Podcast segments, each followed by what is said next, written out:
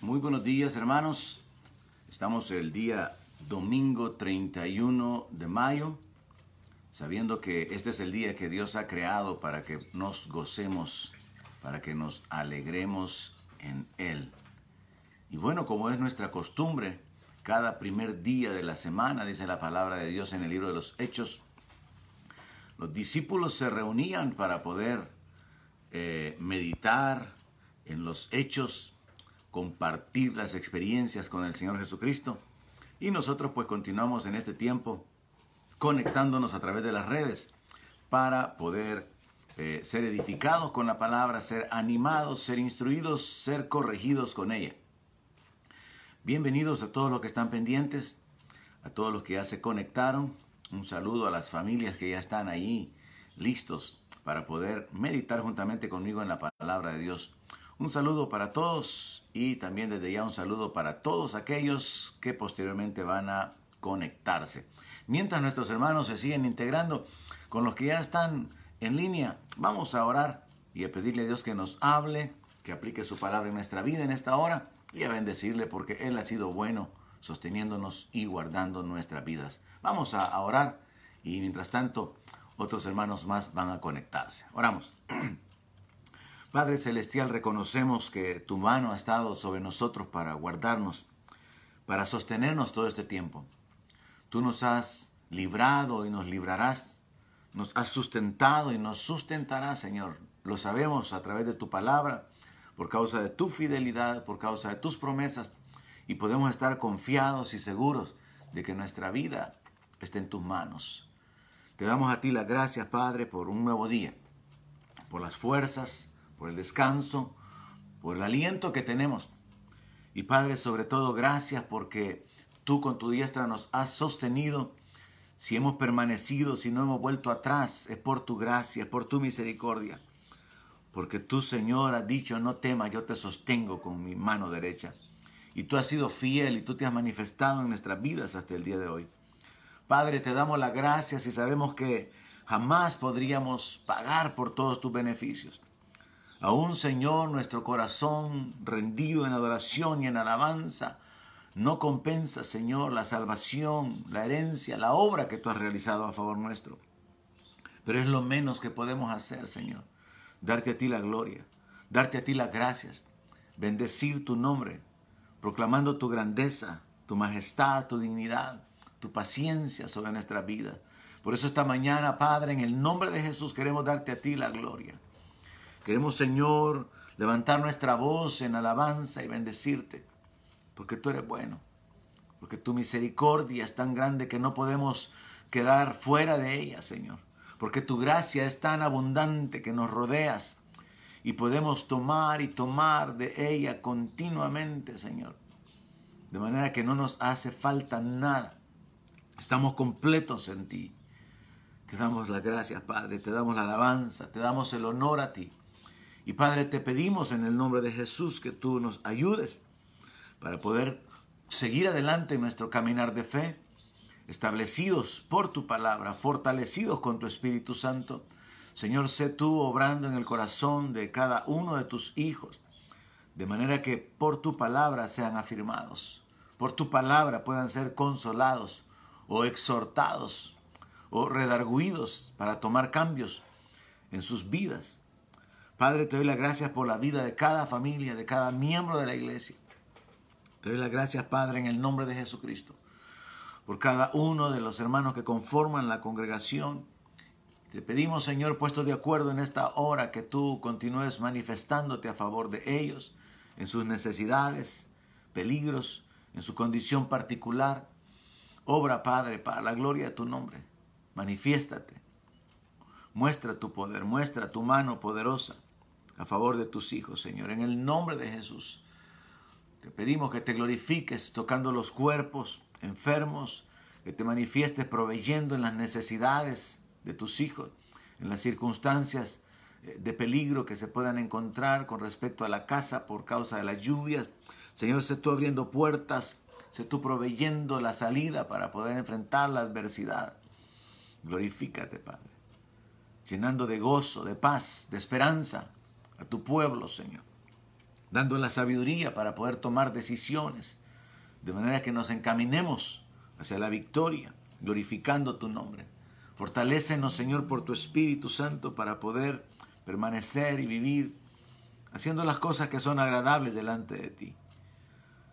Te pedimos, Señor, que tú te glorifiques en nuestras vidas, que continúes la obra que has comenzado en nosotros, esa obra de santificación por tu Espíritu Santo, esa obra de edificación con tu palabra, Señor.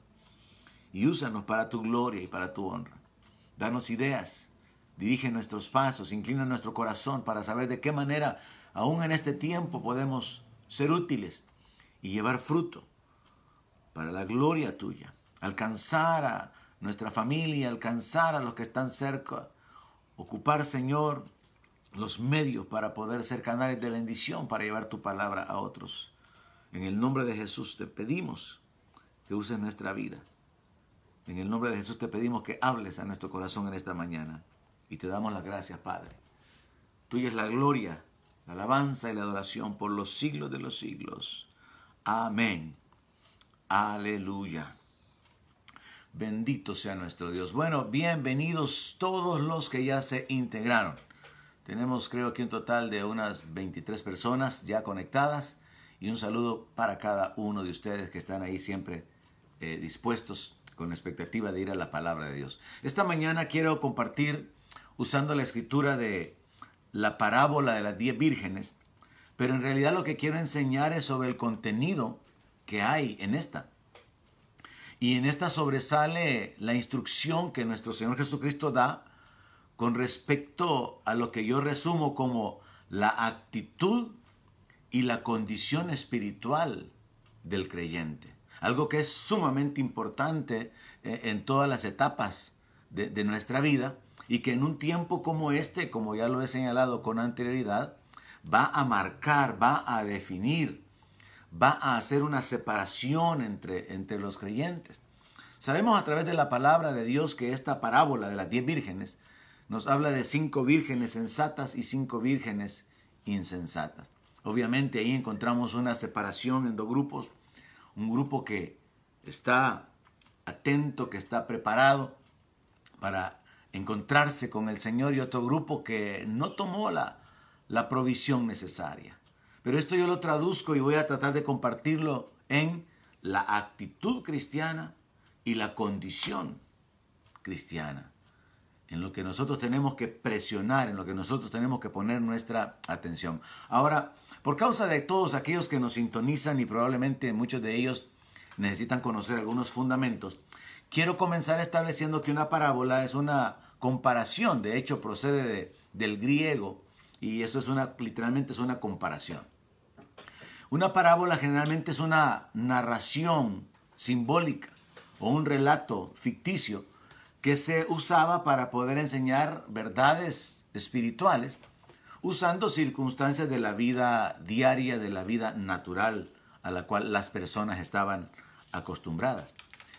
Es importante saber que las parábolas en realidad no contienen doctrina, así como para poder tomarla como tal, pero sí contiene principios espirituales importantes, verdades espirituales que son necesarias y que por lo tanto al no ser eh, narraciones hechas para poder establecer los puntos doctrinales, no todos los aspectos de una comparación o de una parábola, no todos los detalles de la narración son útiles ni tenemos que comenzar a, interpretarlos y a buscarle el, el, simbolismo, porque hay algunos detalles que se van a ir de largo en la historia, pero tenemos que extraer de ahí los principios espirituales importantes. Y a nuestro Señor Jesucristo, le gustaba, voy a decir, eh, eh, eh, usar las parábolas para poder enseñar. Y lo hace bajo un principio también del reino, y es que a la gente común no les era dado que entendieran la palabra, pero a los que se comprometían, a los que le seguían, como se lo dijo a los apóstoles, es que a ellos no les es dado entender los misterios del reino, pero a ustedes sí.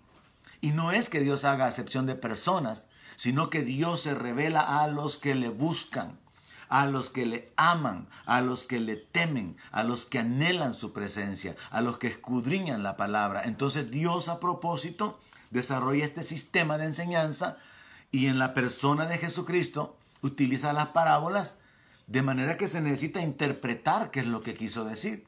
Pero la revelación el Señor se la daba a los apóstoles y sigue siendo así hasta el día de hoy. La revelación de la palabra el Señor se la da a cualquiera que ame su palabra, a cualquiera que anhela su palabra. Así que yo le animo para que pueda ser de aquellos que reciben la revelación, tomando la determinación de buscarla, de escudriñar, de detenerse en la palabra de Dios. Así que vamos a ir a Mateo capítulo 25 y leo en el verso 1 y verso 2. Y dice la palabra aquí, entonces el reino de los cielos será semejante a diez vírgenes que tomando sus lámparas salieron a recibir al esposo. Cinco de ellas eran prudentes y cinco insensatas. Quiero detenerme aquí para poder establecer las bases porque yo considero que realmente hay algo muy importante aquí. Fíjese que esta es la única palabra, que esta es la única parábola que contiene la palabra entonces. Todas las demás parábolas contienen la declaración el reino de los cielos es semejante a. Pero esta es la única parábola donde el Señor Jesús dice entonces el reino de los cielos será semejante. Y para mí de entrada resultó sumamente interesante detenerme en el hecho de cuál es el significado de la palabra entonces. Porque la palabra entonces es una ubicación en el tiempo que conecta un evento con otro. Entonces aquí la primera pregunta que podríamos hacer es, ¿de qué tiempo está hablando el Señor? ¿Cuándo se cumplirá esta parábola? Porque las demás parábolas tenían un cumplimiento presente. Pero esta es la única parábola conectada con un cumplimiento en el futuro, en el momento en que Él lo dijo. Pero que para nosotros ahora ya es presente. Y voy a mostrarle por qué. Tenemos que comenzar entendiendo por qué fue que el Señor Jesucristo en Mateo 25 comenzó a compartir esta parábola. ¿Cuál fue la razón por la cual el Señor Jesucristo usó esta parábola? Y la respuesta está en el capítulo 24, en el capítulo anterior. Y es que resulta que en el capítulo 24 al Señor Jesucristo le hicieron una pregunta acerca de qué señal habría de su venida después de que le habían mostrado los edificios del templo y él les aseguró que no iba a quedar piedra sobre piedra, o sea, él anticipó la destrucción del templo. Los apóstoles le preguntan, ¿y cuándo van a suceder estas cosas? ¿Y qué señal habrá de tu venida? Leámoslo en el capítulo 24 de Mateo, verso 3. Dice que estando él sentado en el monte de los olivos, los discípulos se le acercaron aparte. Los discípulos siempre se le acercaban aparte al Señor. Era parte de la comunión, del privilegio que ellos tenían. Es lo que usted también tiene que hacer, acercarse aparte. Dice que ellos le dijeron, dinos cuándo serán estas cosas y qué señal habrá de tu venida y del fin del siglo. Y es que los israelitas sabían, hermanos, desde el mismo momento que el reino había sido desintegrado, por causa del pecado de Salomón y que nunca más fue restaurado. Después del cautiverio en Asiria, el cautiverio en Babilonia, ellos tuvieron que vivir bajo el dominio de los medos, de los persas, luego de los griegos y en el tiempo del Señor Jesucristo bajo el dominio de los romanos. Pero los judíos vivían con la expectativa del reino porque los profetas anunciaron que el reino iba a ser restablecido. Así que esta es una de las ocasiones en las que le preguntan bueno, ¿y cuándo vas a establecer el reino? ¿Cuándo vas a venir? ¿Cuándo tú vas a, regresar para establecer el reino y ponerle fin a esta edad, a este siglo, a esta era? y el Señor Jesucristo narra a lo largo del capítulo 24 una gran cantidad de eventos que nos sirven para entender la escatología, todos los eventos relacionados con la profecía bíblica, donde él mencionó los diferentes cristos, los falsos cristos que habían de venir, las guerras, los terremotos, las pestes, las hambres, la persecución, señales en el cielo y un montón de cosas. Pero cuando llegamos al verso 36, el Señor Jesucristo hizo esta declaración, que la pregunta que ellos le estaban haciendo, aunque le estaban pidiendo cuál era la señal, le está diciendo, hay muchas señales, pero el día y la hora nadie sabe, ni aun los ángeles de los cielos, sino solo mi Padre. Ahora, obviamente aquí la pregunta tiene que ver con el establecimiento del reino. Y nosotros, a través de otras enseñanzas, podemos establecer con mucha claridad que hay que entender que hay una separación entre la segunda venida de Cristo para establecer el reino y el arrebatamiento de la iglesia. Ahora, los judíos acá le están preguntando al Señor acerca de su venida para establecer el reino.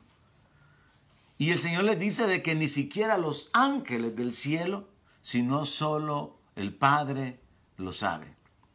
Y esto es algo real también con respecto al arrebatamiento de la iglesia. Y es que lo del arrebatamiento de la iglesia que algunos señalan o, de lo cual se burlan por llamarlo un arrebatamiento secreto que algunos creyentes sostienen que va a suceder, pero que la palabra no es clara, se comienza a comprender cuando el Señor Jesucristo habló de ir a la casa del Padre y de volver y tomarnos para poder llevarnos a la casa del Padre. Claramente el Señor Jesucristo habló acerca de ser tomados y ser llevados a la patria celestial, porque nuestra ciudadanía está en los cielos. Sin embargo, es importante notar, voy a agregar este elemento aquí a la enseñanza de hoy, es importante notar que el Señor Jesucristo aquí, cuando su ministerio todavía estaba eh, eh, en apogeo, por decirlo de esa manera, en medio de los judíos y con los apóstoles, les dijo que él no les podía dar explicaciones. Él no explicó más detalles sobre el arrebatamiento aquí. Y curiosamente, cuando el Señor Jesucristo muere y resucita, otra vez los discípulos le vuelven a preguntar, Señor, ¿y vas a restablecer el reino en este tiempo? Capítulo 1 del libro de Hechos, verso 7. Y Jesús les vuelve a contestar de una manera similar a esto que estamos leyendo en el verso 36 que el día y la hora nadie sabe, ni aún los ángeles, no hay nadie, solo el Padre. Jesús le vuelve a contestar en Hechos 1, 8, que no les toca a ellos, o en el 7, que no les corresponde a ellos conocer las cosas que el Padre ha dejado en su sola potestad. Pero que lo que va a suceder con ellos es que van a recibir el Espíritu Santo. Entonces dije, estoy agregando algo extra aquí porque es sumamente importante entenderlo. Aunque el pasaje de Mateo 24 nos habla de la segunda venida de Cristo, el arrebatamiento de la iglesia tiene la necesidad de aplicación de los mismos principios de espera, de perseverancia, de fidelidad, de, temor a Dios, de santificación en ese, en, ese, en ese estilo de vida de fe. Y curiosamente, a los apóstoles el Señor les dice de que no les corresponde a ellos conocer las cosas que el Padre ha dejado en su sola potestad. Avanzan algunas décadas y a Pablo, a él sí, el Señor Jesucristo le revela con respecto al arrebatamiento. Pablo sí escribe en Tesalonicenses sobre el arrebatamiento. Esto es para aquellos que tienen ese conflicto en su mente. No, es que la escritura no habla de arrebatamiento, la escritura habla del reino. Sí, pero es que a los apóstoles el Señor no les estaba dando todo el programa. De hecho, les está diciendo que ellos no, no, pueden saber las cosas, que nadie sabe el momento de su venida. Y cuando le vuelven a preguntar antes de que Él ascienda definitivamente al cielo, Él les dice que a ustedes no les corresponde esto. Es interesante para mí cuando veo la secuencia en la Biblia que a los apóstoles el Señor Jesucristo no les quiso revelar estos aspectos proféticos. Pero luego surge Pablo y a Pablo, que es el apóstol a los gentiles, a él sí le revela todo relacionado con el arrebatamiento. A los judíos no tenía que enseñarles eso, porque los judíos esperan el reino. Pero a Pablo el Señor sí le enseña sobre el arrebatamiento. Y luego Juan, que es el discípulo amado, el último de los apóstoles según la historia, que quedó con vida, a él el Señor le revela todas las cosas que habrían de suceder. Y ahí es donde se nos muestran los eventos del futuro y se nos muestra a la iglesia en el capítulo 5 adorando al Señor, que es un aspecto que estamos tocando en las pláticas con nuestro hermano Edwin eh, los días viernes y que también están ahí eh, grabadas las enseñanzas en nuestro canal de YouTube y también en la página de Facebook. Entonces es importante para mí eh, el poder aclarar este asunto, porque aunque la escritura que estoy compartiendo tiene que ver con el reino, la segunda venida de Cristo, los principios que el Señor Jesús aplica a los judíos, se aplican también a la iglesia. Recuerde que nosotros tenemos un mejor pacto con mejores promesas. A los israelitas se les ha prometido la tierra, pero a nosotros la ciudad celestial. Entonces a los israelitas les tocará entrar en la gran tribulación, pero la iglesia ser sacada porque el Señor Jesús lo prometió. Pero dejo a un lado ese tema porque corresponde a la enseñanza escatológica y continúo con lo que el Señor Jesucristo trató de compartir cuando él utilizó la parábola de las diez vírgenes. Estableciendo entonces ante la pregunta de los apóstoles, que qué señal habría, la respuesta del Señor, una secuencia de señales y eventos. Pero luego nadie sabe el día ni la hora. Y sobre esa base de que nadie sabe el día ni la hora, es donde encuentro yo las dos instrucciones súper importantes que el Señor Jesús le dio a los judíos, que el Señor le dio a los discípulos, que son aplicables a nosotros como creyentes porque estamos esperando la venida de nuestro Señor. Estamos aguardando la manifestación gloriosa de nuestro Señor y Salvador Jesucristo, quien nos libra de la ira venidera, como escribió el apóstol Pablo. Aquí las dos instrucciones importantes que el Señor dio válidas para los judíos que están esperando a su Mesías, válidas para la iglesia que está esperando a su Salvador. Mateo 24, 42 les dijo, velad pues, porque no sabéis a qué hora ha de venir vuestro Señor. Velad. La segunda instrucción está en el verso 44. Por tanto, también ustedes estén preparados, porque el Hijo del Hombre vendrá a la hora que no piensan. Dos instrucciones. La primera es velar, y esto nos habla de una actitud, de estar en una actitud expectante, de estar vigilando, de estar atentos. ¿Qué es lo que está sucediendo a nuestro alrededor? ¿Qué es lo que está sucediendo en el ambiente religioso? En el ambiente espiritual, ¿cómo está el mover del ambiente espiritual? ¿Cómo está el ambiente político? ¿Cómo está el, ambiente eh, social? ¿Cómo está el mundo? ¿Cómo se está desarrollando? ¿Cuáles son los peligros que hay para los creyentes, para los hijos de los creyentes? Estar vigilando. Esto nos habla de actitud. Y esta debe ser la actitud de todo cristiano. Vigilantes, atentos, despiertos, siendo sobrios, porque no somos de las tinieblas, somos hijos de la luz y tenemos que andar en luz y tenemos que estar conscientes qué está sucediendo alrededor del mundo.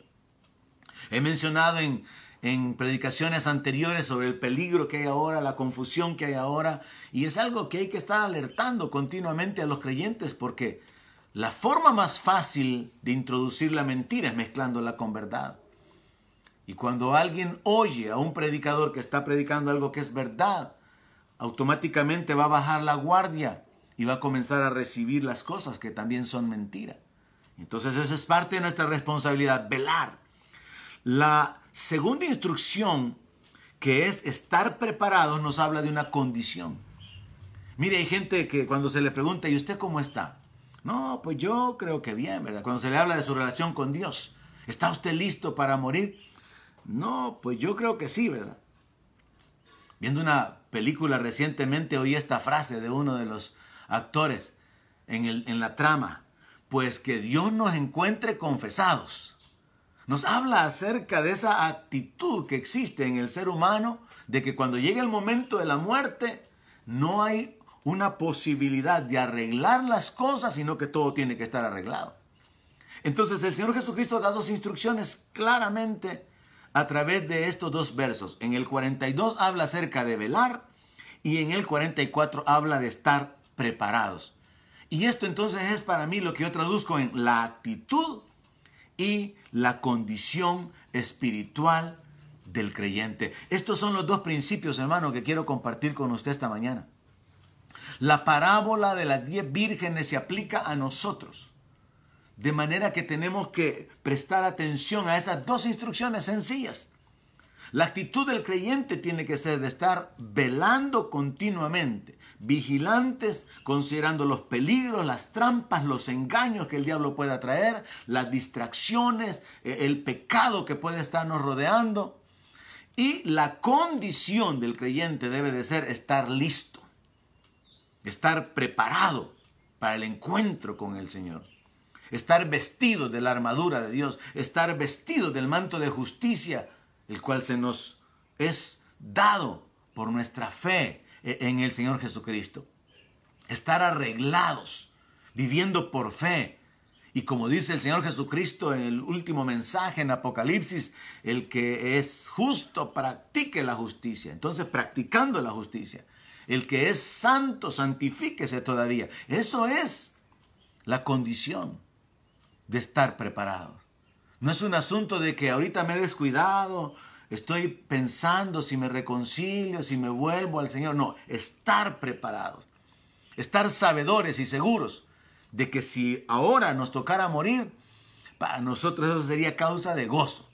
Sabiendo que realmente nuestra vida está en las manos y poder decir así, hermano, pero con plena libertad y convicción, para mí el morir es ganancia. Para mí es mejor morir y estar con Cristo. Y este es un análisis muy personal que cada uno, sin sentimentalismo, que por los hijos, que por las por la familia, por las cosas tiene que hacer. Estaría está usted en la condición ahorita de que si muriera realmente sabe que tiene comunión con Dios hasta el punto de que el Señor va a enviar a sus ángeles para poder traerle.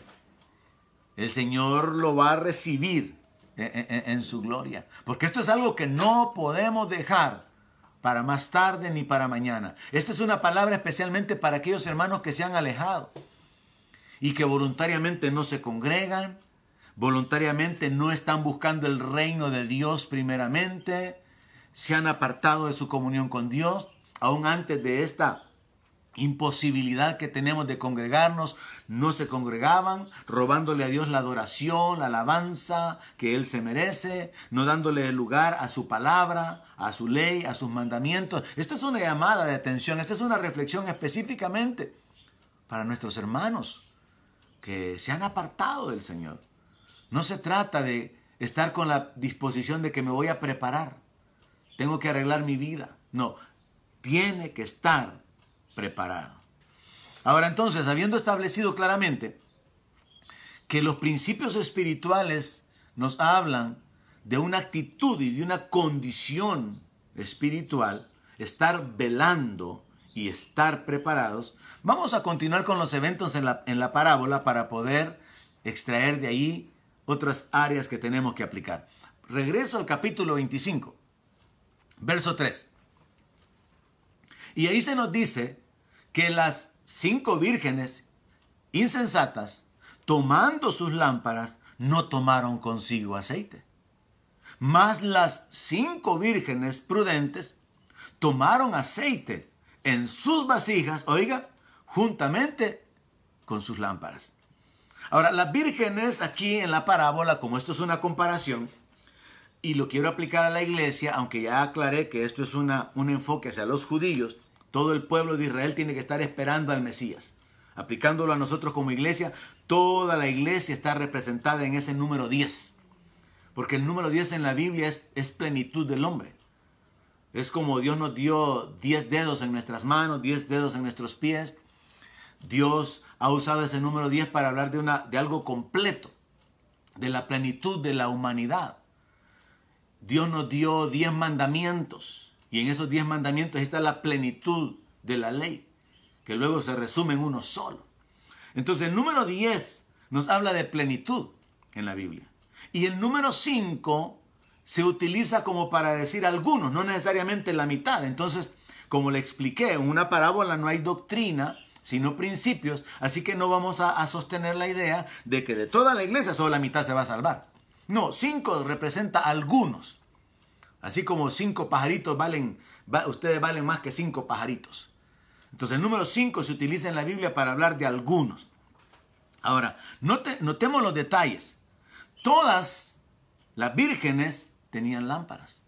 Y la lámpara nos habla acerca de luz, conocimiento, revelación. Y ahí nos vamos alegóricamente usando los símbolos para interpretar qué es lo que se está tratando de decir. Entonces aquí se nos habla de toda la iglesia teniendo un conocimiento de Jesucristo. Él es la luz del mundo. Toda la iglesia, todos los creyentes teniendo un conocimiento claro, fundamental, de que Jesucristo murió por nuestros pecados, que Él hizo un sacrificio una sola vez y para siempre, que con ese sacrificio hace perfectos a los santificados. Toda la iglesia, todos los que somos iglesia, tenemos ese conocimiento. Todos tenemos lámpara, todos tenemos conocimiento, aunque sea básico. Algunos tienen lámparas que alumbran muchísimo, otros tienen lámparas pequeñas, pero todos los creyentes ya tenemos luz. Ahora note que solamente las prudentes tomaron aceite en sus vasijas juntamente con sus lámparas. Y el aceite, siguiendo con la línea de interpretación simbólica, nos habla de la unción, nos habla de la presencia de Dios, nos habla de, de la comunión con Dios, nos habla del respaldo de Dios en nuestra vida por causa de su espíritu. Entonces, aunque toda la iglesia tiene conocimiento, no toda la iglesia tiene comunión, no toda la iglesia tiene unción. No todos los creyentes tienen ese respaldo obtenido en la presencia de Dios con la presencia de Dios. Así que encontramos acá que las vírgenes todas tenían lámparas, pero no todas tenían aceite. Y eso divide a los creyentes actualmente a los creyentes que, tienen ese conocimiento fundamental del sacrificio de Cristo, sí, ya salieron de la ignorancia, de la idolatría, sí, perfectamente entienden que no hay otro nombre bajo el cielo en el cual puedan ser salvos, pero no se han vuelto con una devoción, con un compromiso, con una entrega a aquel que nos amó y nos ha hecho reyes y sacerdotes por medio de su sangre. Entonces, si hay conocimiento, pero no hay comunión. No hay presencia de Dios, no hay respaldo de Dios. Continuando en el verso 5 con la lectura, dice, y tardándose el esposo, cabecearon todas y se durmieron. Y a la medianoche se oyó un clamor, aquí viene el esposo, salgan a recibirle. Entonces todas aquellas vírgenes se levantaron y arreglaron sus lámparas. Quiero hacer énfasis en el hecho de que una parábola no contiene elementos doctrinales, sino que contiene principios espirituales importantes de tomar en cuenta. Por lo tanto, no podríamos tomar esto, esta parábola como base para decir, ya ve, que Jesús es el esposo de, de la iglesia. No, porque aquí se está hablando de que el esposo está siendo esperada, esperado por diez vírgenes.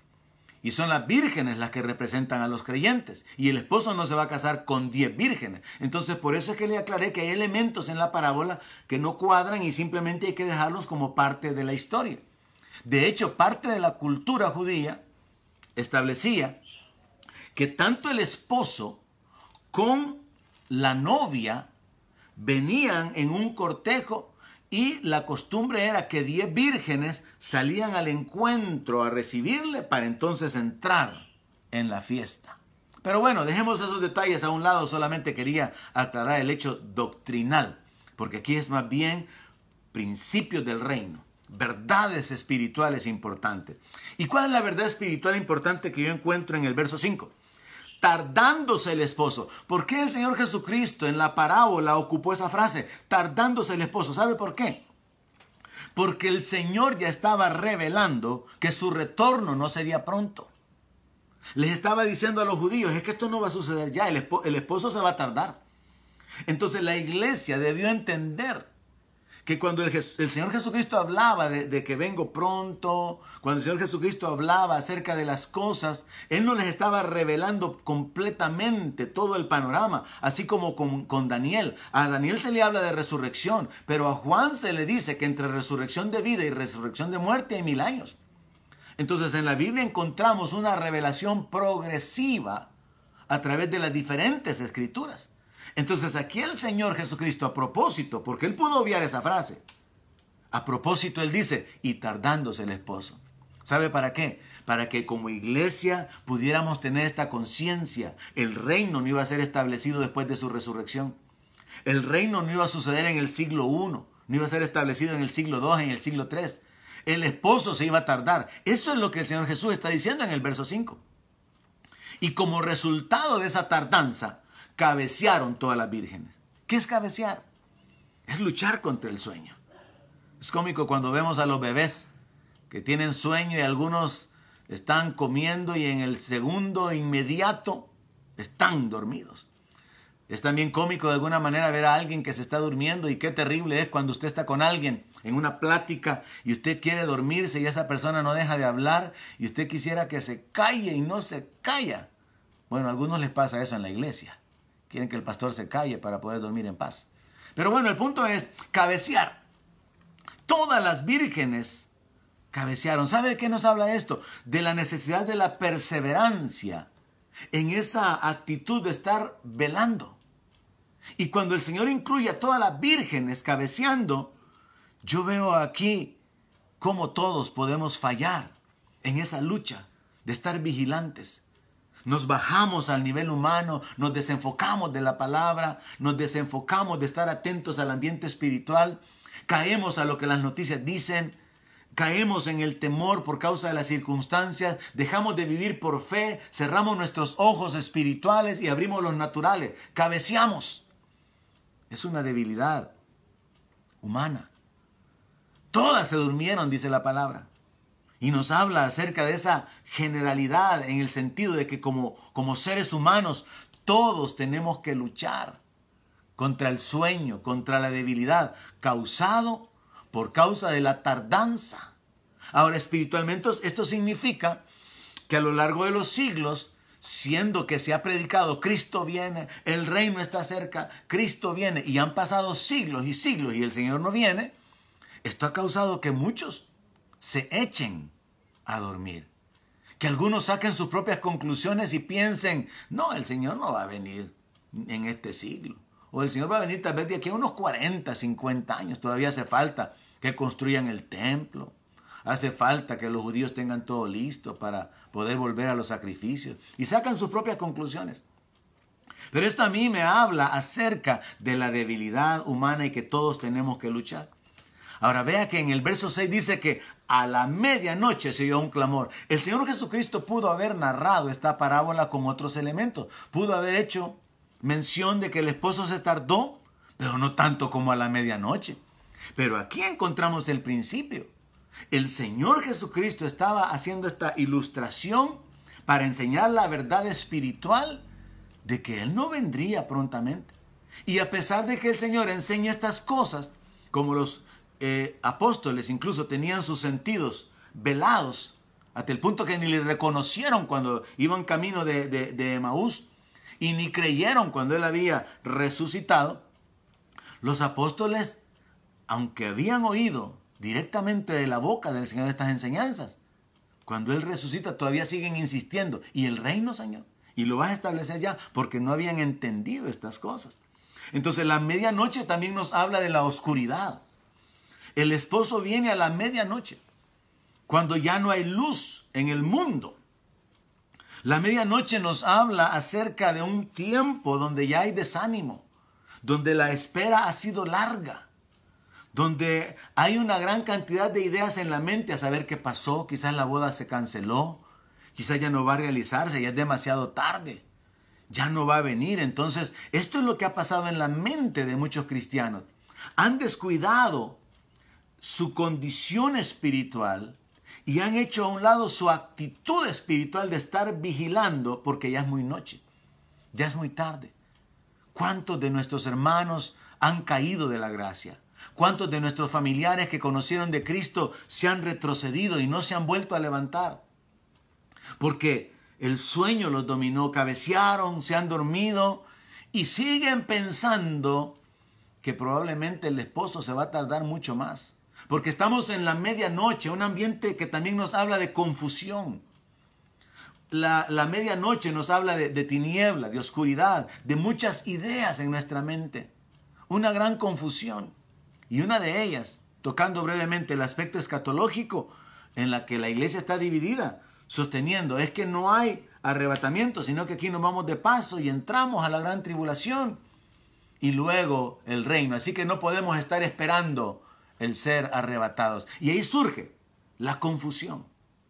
Surge una gran cantidad de ideas, pensamientos y doctrinas.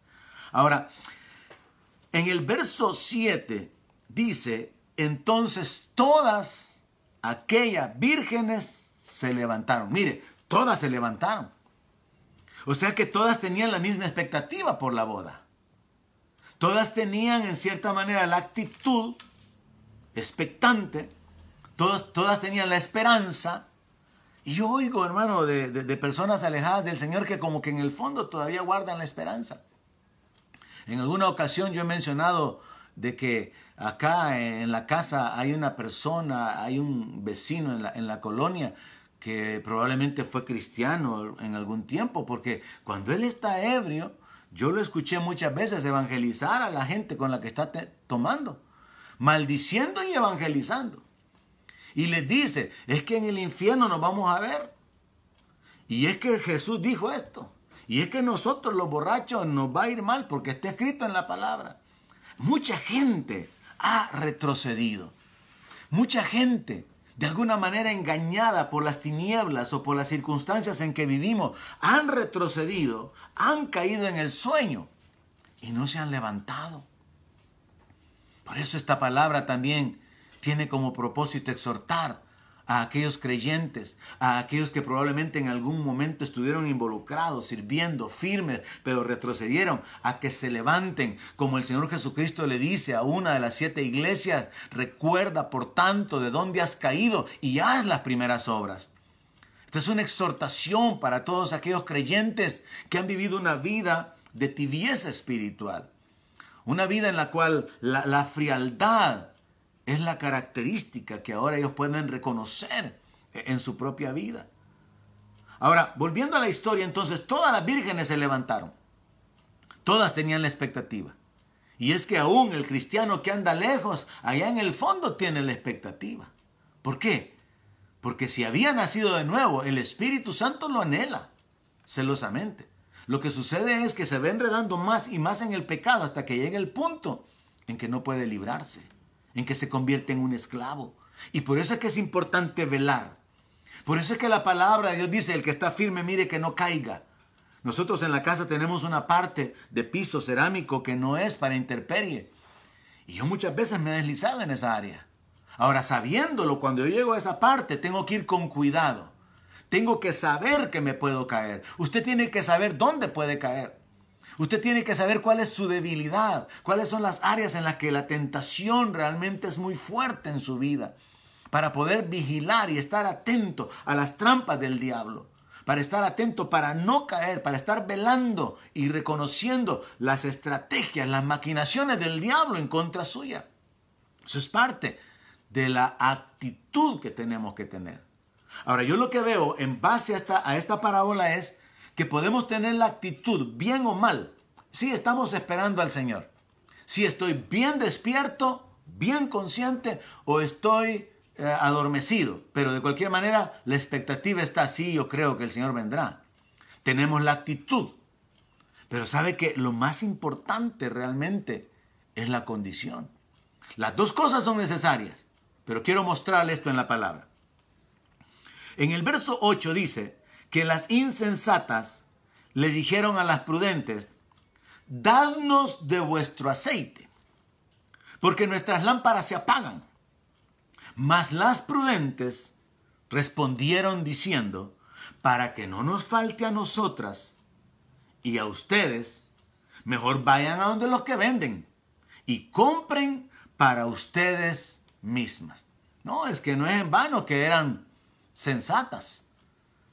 Ellas consideraron la situación y se dieron cuenta de que si ellas compartían de su aceite, entonces podrían ser afectadas. Pero yo creo que hay otros aspectos que podemos extraer de aquí, dado que esto es una comparación. Y si hemos hablado de que el aceite es la unción, que el aceite es la comunión, que el aceite revela el respaldo de Dios, entonces obviamente eso no se puede comprar. De nuevo insisto, las parábolas contienen principios espirituales, verdades del reino, y tenemos que extraerlas para poder aplicarlas en nuestra vida. Entonces no existe literalmente la posibilidad de comprar la comunión con Dios, pero sí se nos habla de un costo. Sí se nos habla de una relación personal con aquel que es el que tiene el aceite. Entonces veamos esto. Las insensatas y las prudentes tenían la misma actitud y también tenían la misma debilidad. Todas habían estado esperando, o sea que estaban velando. Todas se cansaron. Pero las insensatas tenían una condición diferente de las prudentes. ¿Cuál era esa condición? Sus lámparas se estaban apagando. Eso es lo que dice el verso 8, vea.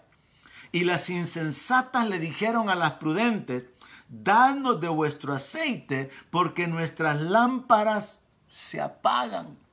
Aquí nos habla de la condición del creyente. Cuando su lámpara se está apagando. Cuando usted sabe que usted se ha enfriado espiritualmente.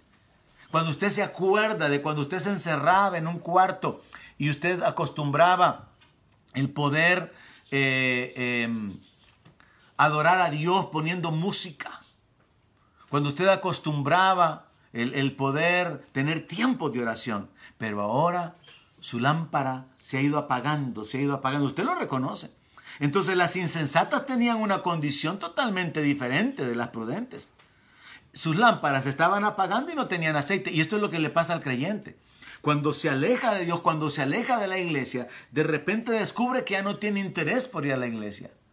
Cuando se aleja de la palabra, va olvidando la palabra, se va vaciando de la palabra y ya no tiene interés por comer más de la palabra de Dios. Las lámparas se están apagando. Esto nos habla de la condición. Las vírgenes sensatas tenían sus lámparas encendidas. Pero las vírgenes insensatas, sus lámparas estaban apagando. Y ve el detalle importante. Dadnos de su aceite. Regálennos aceite. Y ellos les dicen, no les podemos dar. Vayan a comprar. A nosotros nos costó traer aceite con nosotras. Esto es algo individual, esto es algo personal. Y aquí yo aplico este principio que muchas veces predicando en la iglesia traté de compartir. ¿Cómo puedo yo darles a ustedes de mi fe? No puedo. ¿Cómo puedo yo darles a ustedes del conocimiento o de la revelación de la palabra que yo he recibido del Señor? No puedo. Tienen que recibirlo directamente de Él. Porque la revelación proviene de Dios, así como el Señor Jesús le dijo a Pedro. No te lo reveló carne y sangre. La revelación viene de Dios. Yo no le puedo dar mi revelación a su vida. Yo no le puedo dar de mi unción a su vida. Yo no puedo hacer que usted se comprometa. ¿Cómo puedo darle lo que yo he conseguido? Yo no puedo. Entonces esto es lo que está escondido aquí. Las vírgenes quieren algo gratuitamente, las insensatas. Dennos de su aceite. Muchas veces, y por culpa de esas malas enseñanzas han habido creyentes haciendo fila de oración para que su fe se aumente.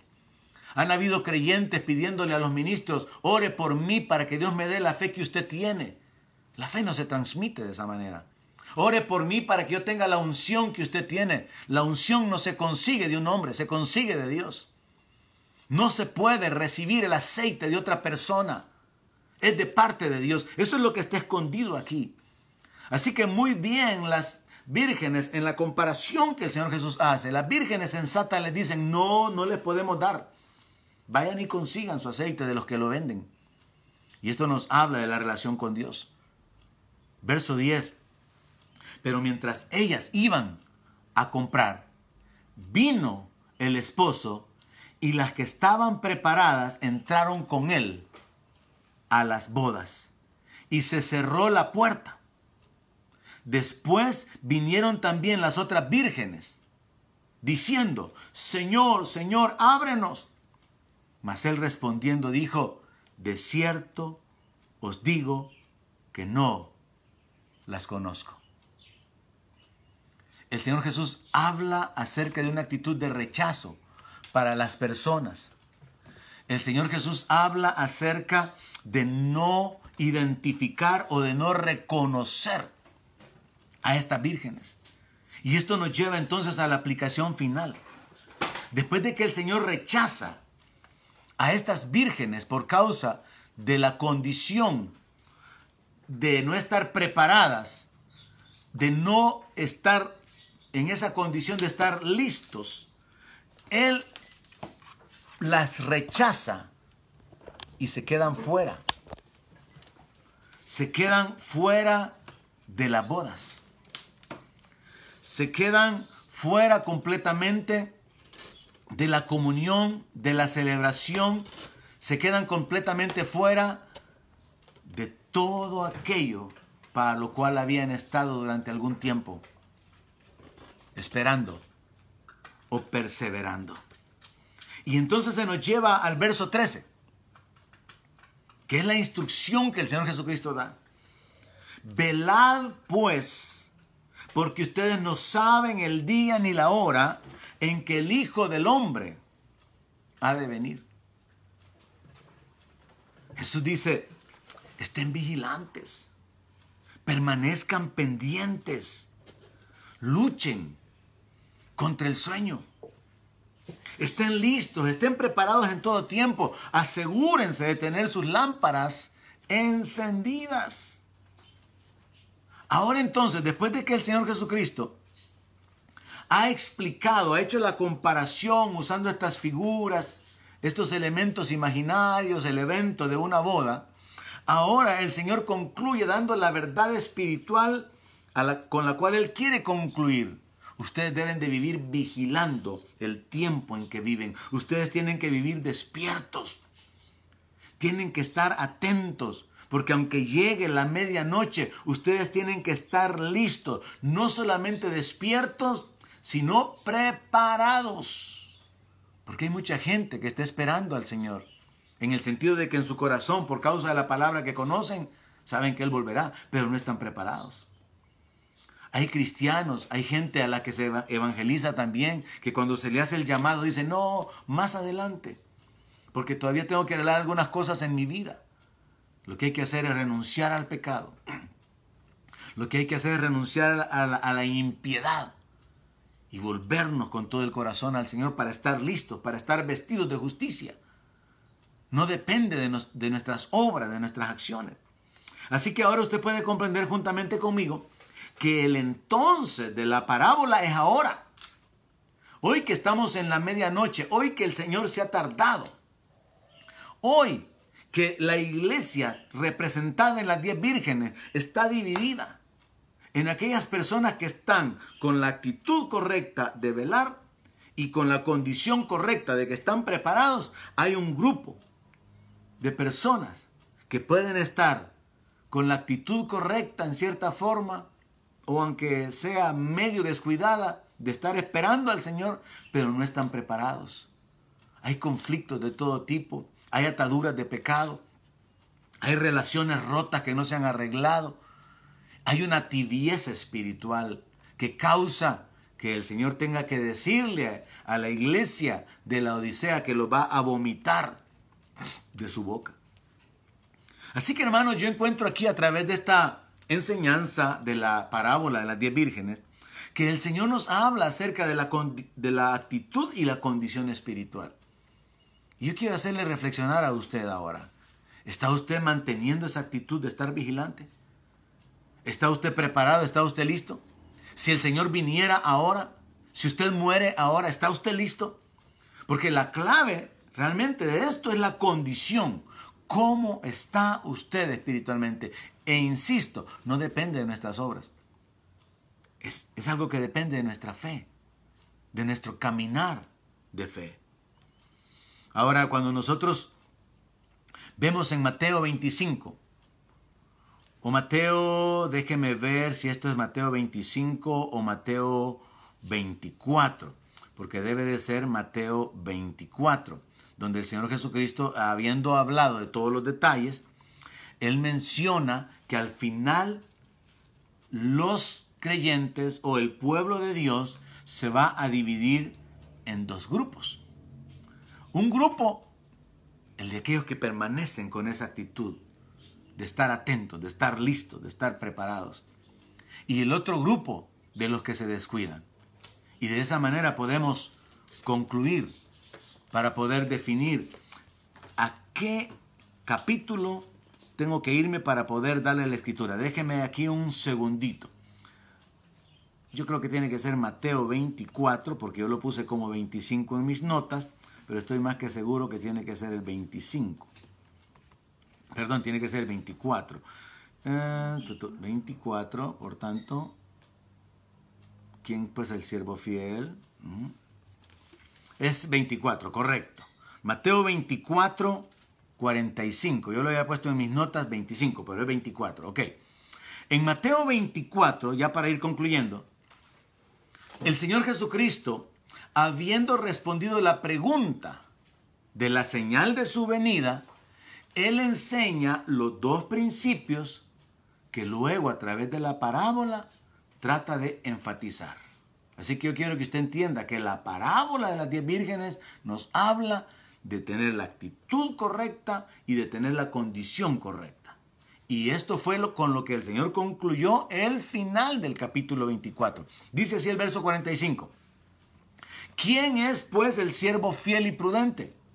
Al cual puso su Señor sobre su casa para que les dé el alimento a tiempo. Bienaventurado aquel siervo al cual cuando su Señor venga le halle haciendo así. De cierto les digo que sobre todos sus bienes le pondrá el Señor Jesucristo termina separando dos grupos y por eso luego da la parábola de las diez vírgenes y la separa en dos grupos. Y ahora depende de usted el posicionarse en uno de esos grupos. ¿Será usted parte de los siervos fieles que permanecen a pesar de lo que suceda en su vida, a pesar de las adversidades, las dificultades? ¿Será usted parte de aquel grupo de siervos prudentes que miran hacia el futuro, se preparan para el futuro, están listos para permanecer y permanecer y permanecer vigilantes, aunque el esposo tarde, aunque llegue la medianoche. ¿Está usted dispuesto a perseverar en obedecer? Ese es el primer grupo. Y el segundo grupo está en Mateo 25, verso 48.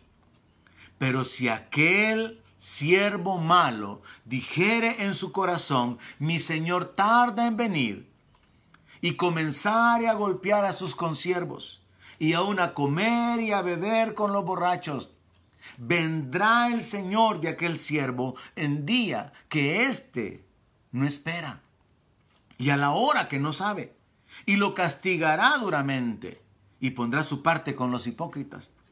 Allí será el lloro y el crujir de dientes el Señor Jesucristo advirtió sobre la severidad, sobre la gravedad de ser dejado fuera del reino. A los judíos les dijo que las prostitutas, los publicanos iban a entrar en el reino y ellos iban a quedar afuera. Y allí iba a ser el lloro y el crujir de dientes.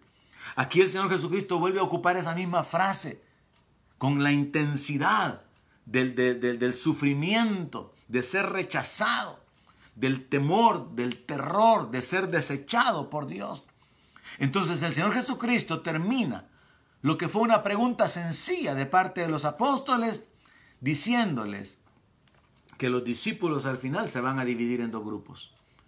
Los que son siervos fieles y prudentes y permanecen, pase lo que pase, venga lo que venga en sus vidas. Y el de los discípulos que se descuidan espiritualmente y considerando la tardanza de su Señor, comienzan a golpear a los consiervos. Comienzan a tener una actitud de un corazón malo, no les importa herir, lastimar a otros, no les importa vivir con una dureza de su corazón, no les importa su proceder, no hay temor de Dios, no hay reconocimiento de los juicios de Dios. Y como no hay temor de Dios, dice, y aún comienza a comer y a beber con los borrachos. Ya su comunión no es con los santos.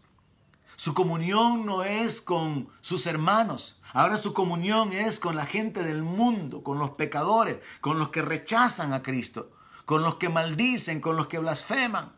Ahora su comunión y su deleite es estar participando con aquellos que están en las tinieblas. Este es el segundo grupo.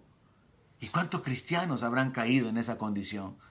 Que habiendo permanecido durante un tiempo se descuidaron, se deslizaron, se han enredado y ahora siguen pensando, no, sí yo creo en el Señor, no, sí yo creo que la Biblia es verdad, sí yo creo que Jesús va a regresar, pero no hacen nada, no se levantan y la palabra dice, el que cae no se levanta.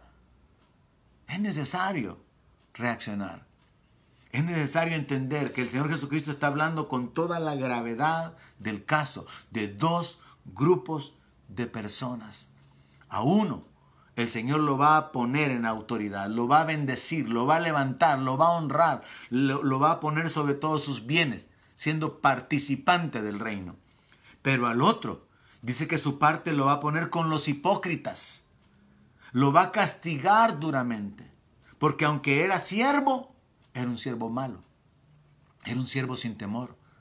Aunque era un hijo y llegó al conocimiento de Dios, tenía lámpara, tenía conocimiento de Cristo, de salvación, conocía la realidad y se había apartado de los ídolos y del pecado, se enredó. El enemigo tomó ventaja y termina perdiendo su comunión con Dios y perdiendo su alma. Así que concluyo con lo que el Señor Jesucristo mencionó como la instrucción más importante y es velad pues. El Señor le dice en el verso 13 de Mateo 25, velad pues, porque ustedes no saben el día ni la hora en que el Hijo del Hombre ha de venir. Y con esto concluimos. Un llamado, una exhortación, hermanos, a velar. No se descuide. El hecho de que no nos congreguemos, que no tengamos ese privilegio, esa oportunidad de gozarnos juntos, no anula nuestra responsabilidad, nuestra devoción, nuestra entrega, nuestra búsqueda. En muchas ocasiones yo traté de hacerle entender que muchos hombres de fe en el Antiguo Testamento perseveraron en un ambiente muy personal, así como Abraham, que continuamente levantaba altares. Así como Enoch, que caminó con Dios, caminó con Dios, caminó con Dios, y fue traspuesto. Así como David, que continuamente consultaba a Dios, continuamente adoraba a Dios, escribiendo cantos. Su comunión con Dios solamente depende de usted. No depende del obstáculo que signifique su esposo, su esposa, sus hijos. No depende de la condición económica.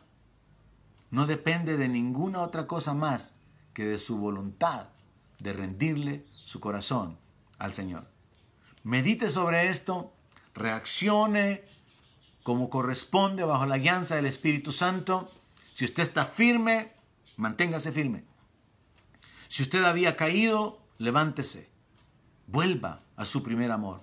Vuelva a las primeras obras. Si siente que se está deslizando, si siente que se está cayendo, haga lo que el Señor Jesús le dijo a los apóstoles.